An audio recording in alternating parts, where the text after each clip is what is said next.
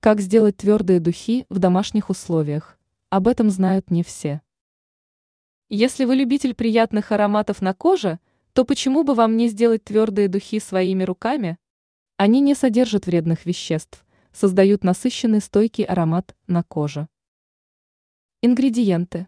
Для приготовления твердых духов понадобится скромный список компонентов. 1 ст. Л. Воска. 2 ст. Л. Базового масла, оливковое, кокосовое или миндальное. Эфирные масла. Ваши действия.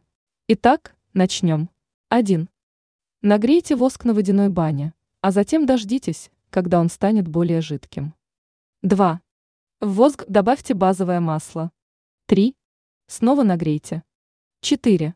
Добавьте эфирные масла. Хорошо подойдут цитрусовые, иланг-иланг.